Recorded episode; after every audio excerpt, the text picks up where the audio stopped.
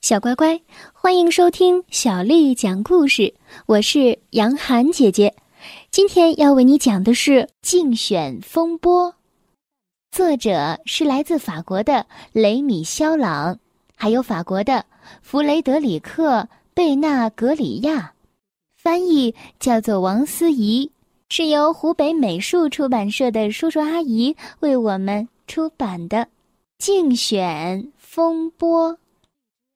汤姆·麦克菲兰是个非常普通的牛仔，他喜欢他的帽子、马儿，还有他的奶牛们。每天啊，他都要修理栅栏、清点奶牛，然后再喝点咖啡。当然，有的时候他也会感到很无聊，有的时候便和他的马儿说说话。通常，他的马儿们都会竖起耳朵来听，可他什么都不会回答。他们之间的对话也不过这样而已。到了晚上，汤姆回家的时候，心里都会感到很空虚。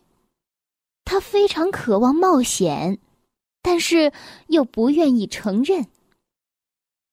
每天早上去工作之前，汤姆都会看一看信箱。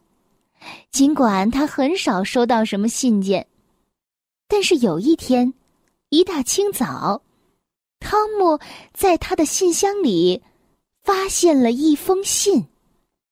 他有些烦恼，因为有一些字他不认识。于是他决定。在清点奶牛之前，先去找找邻居帕梅拉·麦克尼兰小姐。帕梅拉看到他，便和他打招呼：“嘿，牛仔！”“嘿，帕梅拉！我今天早上收到了一封信，你能不能帮我念念？”“呃，我忘戴眼镜了。”帕梅拉回答道：“好呀，好呀，给我，给我。”就好像。他还真信了眼镜儿这回事儿。帕梅拉清了清嗓子，用她动听而又低沉的嗓音念道：“嗯，麦克菲兰先生，据说您是个强壮、诚实、忠实、勇敢的人，而且您还是个单身，没有孩子，因此，请您于这周六十点。”来交叉口公寓，参加您所在的地区的郡长竞争，请自带口粮。一八六九年六月，汤姆一言不发的从帕梅拉手里拿回了那封信，连一句谢谢都没有说，就回家了。汤姆在回家的路上问他的马儿说：“我是去还是不去呢？”马儿竖起耳朵，什么都没有说。整整一天，汤姆边修理栏杆边想着那封信。有时他很想去参加郡长的竞选，想去看看，但是有时又不想去。后来他自言自语道：“是时候给生活添点乐趣了。”汤姆打定了主意。周六的时候，汤姆把他农场的钥匙托付给了帕梅拉，向他交代了一下，便早早的上路了。一路上，他都在想着郡长的镀金五角星章。如果他成了郡长，那人们都会看着他说：“哇哦，瞧瞧这个汤姆·麦克菲兰，他可真是个大人物啊！我真想和他交朋友。”就算和他做邻居也好。就这样，一路上来到了交叉口公寓，汤姆发现他不是唯一一个来参加比赛的，还有其他四个牛仔也收到了同样的信。许多城里的居民都来凑热闹，想看看下一位郡长究竟是谁。准备退休的老郡长在那儿接待他们。老郡长已经很老了，总是开着玩笑。交叉口公寓的市长在比赛之前发表了演讲：“先生们，你们在数十个牛仔当中被挑选出来参加我们郡长的选拔。你们要通过四项比赛，你们之中最优秀的人今晚就能戴上这枚五角星章。”汤姆的心里很矛盾，他很想成为郡长，可是同时又觉得。成为郡长也没有什么意思，这让他有点头晕。不过现在可不是该考虑这个的时候，市长已经开始解释第一项比赛了。好了，先生们，从昨天晚上开始就有人在酒馆里打群架，你们有五分钟的时间来整顿那里的秩序，但是不能用武器。有请第一位比赛者斯蒂夫。乔姆斯基，斯蒂夫·乔姆斯基是个高大的壮汉，但是他看上去不太机灵。他走进了酒馆，冲进了人群当中，开始一通拳打脚踢，但他马上便被拳头打中了眼睛，被膝盖顶到了后背，被手肘捅到了肚子。于是他摇摇晃晃的走了出来，嘴里还骂骂咧咧的。斗殴还在继续。轮到第二个牛仔埃贝日奈特了。他要是不带上自己的左轮手枪，简直就是一个十足的胆小鬼。他走进酒馆的时候，全身颤抖，就像是一片风中的树叶。他刚走进去两步，就在角落里晕倒了，吓得昏死了过去。老郡长不得不拽着他的脚把他拉了出来。斗殴还在继续。这时候啊，轮到第三个牛仔居尔特康特上场了。他是个总喜欢没完没了的用大道理来说教的人。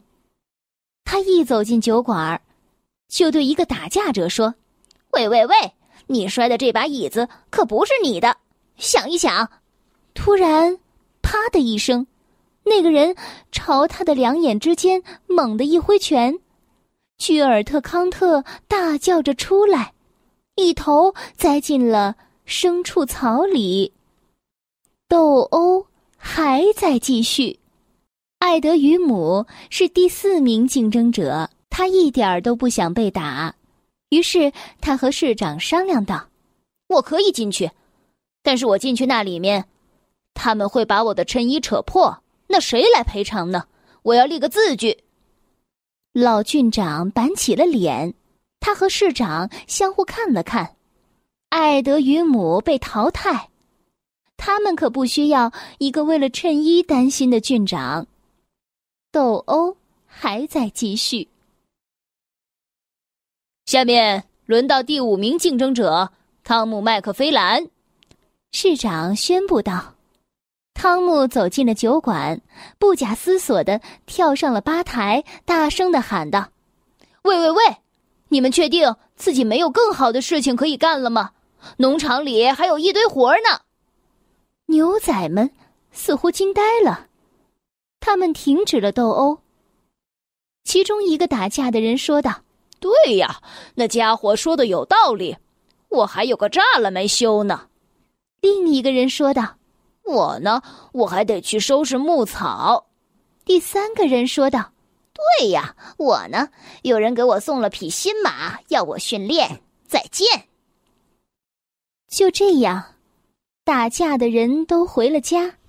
汤姆赢了一局。老郡长对他说道：“不错啊，好家伙。”于是市长给了汤姆九十分，因为居尔特康特曾试着去交涉，所以给了他五十分。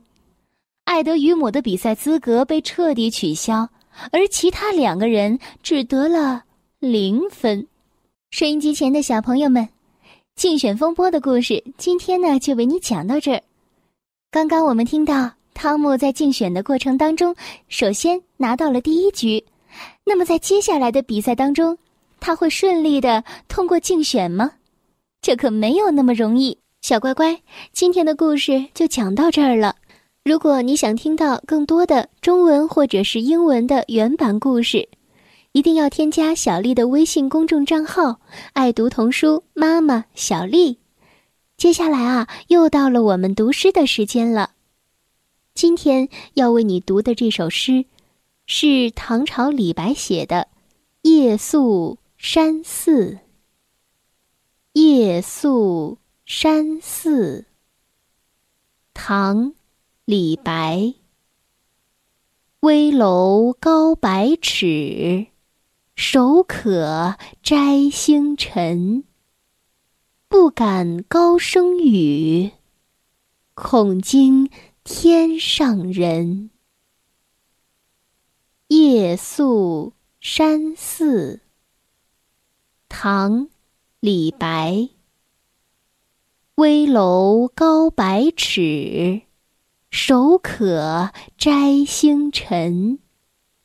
不敢高声语，恐惊。天上人，夜宿山寺。唐·李白。危楼高百尺，手可摘星辰。不敢高声语，恐惊天上人。小乖乖。晚安。